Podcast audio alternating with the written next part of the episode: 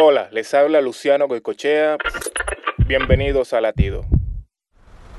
Manejando esta mañana, me encontré con un tráfico totalmente detenido. El Departamento de Transporte hacía reparaciones viales que deberían haberse completado durante la noche.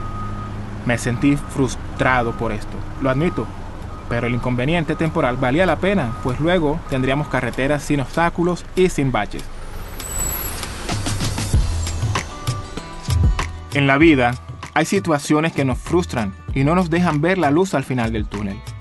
Pero este es el propósito de nuestra fe. Para el mundo exterior la fe nunca tiene sentido en el presente, pero en Cristo la fe es la certeza de lo que se espera y la convicción de lo que no se ve. Confía en el plan de Dios para tu vida, porque lo que hoy son caminos llenos de tropiezos, mañana serán caminos de amor y prosperidad. Latido les llega a través del ejército de salvación.